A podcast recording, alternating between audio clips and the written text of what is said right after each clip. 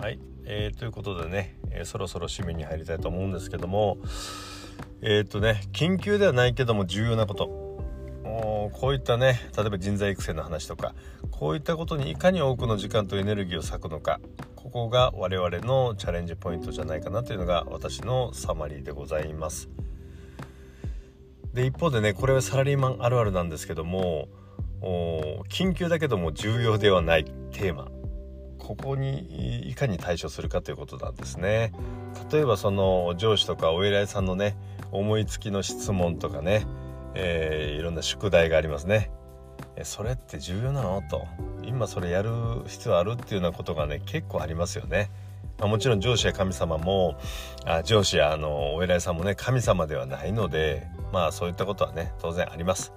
まあ、こういったことに対してねいかにこの上手にかわしていくかノーと言えるか。ですね。これは結構大事なテーマだと思います、この著書にも書いてありましたけどもねいかにためらわずにノーと言うか。ね。ためらわずにノーと言うためにはねそれよりも強いイエス。ね。もっと大事なことがあなたの内面で燃えていなくてはいけないと。こういうふうに書いてありました。ためらわずにノーというためにはそれよりも強いイエス。もっと大事なことがあなたの内面で燃えていなくてはいけない。ね。これ一番私あの響いたあの文章です。本当にそう思いますね。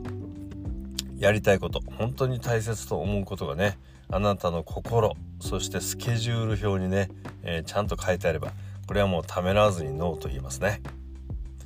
まあ、こういった考え方、えー、行動様式というのはねあの以前も紹介しましたエッセンシャル思考。こういう本も紹介しましたけどもエッセンシャル思考そのものだと思います、まあ、このエッセンシャル思考ねえー、自分のものにする体得するためにはやはり覚悟と勇気粘り強さとかそれを律する自分を律する強さこれがね必要になってきます。